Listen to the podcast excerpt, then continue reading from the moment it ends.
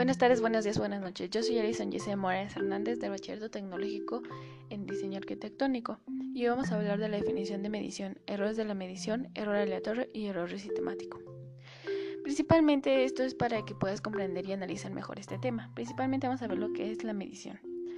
Como todos sabemos, la medición deriva del término o verbo medir.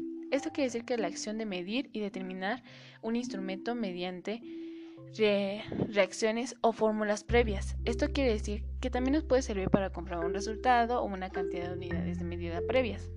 Esto lo ocupamos normalmente cuando medimos la longitud de un círculo, el radio o simplemente contando los pasos que das o tu tipo de calzado, por así decirlo.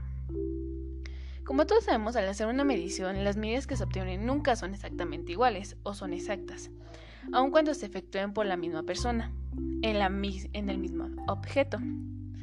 Por milímetros puede fallar esta. Eh, esto también es conocida como la medida de error. Esta puede ser efectuado por, podríamos decir que ya sea por el instrumento, ya puedes, podría ser por la falta de, del de funcionamiento en el que tú estés midiendo algo, o incluso simplemente porque te fallaron algunos centímetros o tan solo te moviste.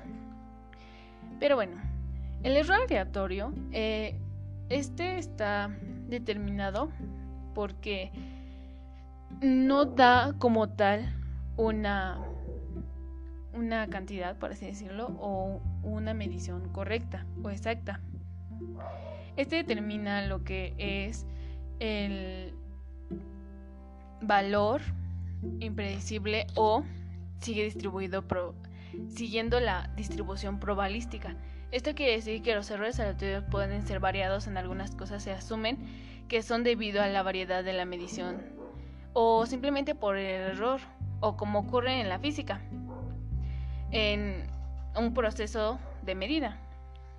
Esto puede ser causado por varias cosas, aunque quedamos claro que el error sistemático también tiene que ver algo que ver con el error aleatorio. Esto es aquel que se produce de igual modo en todas las mediciones que se realizan de magnitud. Puede estar originado con el defecto del instrumento, es decir, que no está en buen funcionamiento o simplemente que hay un error de caja. este es muy particular porque a casi, a casi todos y en la mayoría de veces nos pasa. Se, comprende el concepto del error aleatorio, puesto que tienen que ver más o menos lo mismo. Cabe decir que no quiero decir que, es igual. Este comprende en equivocarse en el proceso de seleccionar piezas, es decir, en el momento de segmentar algún objeto o en el instante en el que podemos determinar lo que es la medida de un objeto. Principalmente lo que nos queremos dar a entender es que la medición es el acto en el que tú puedes comprobar un resultado mediante la ayuda de herramientas e instrumentos, puesto que no podemos aclarar que no va a haber fallas dentro de estas, porque en toda medida siempre va a haber fallas y nunca va a ser exactamente igual una respuesta.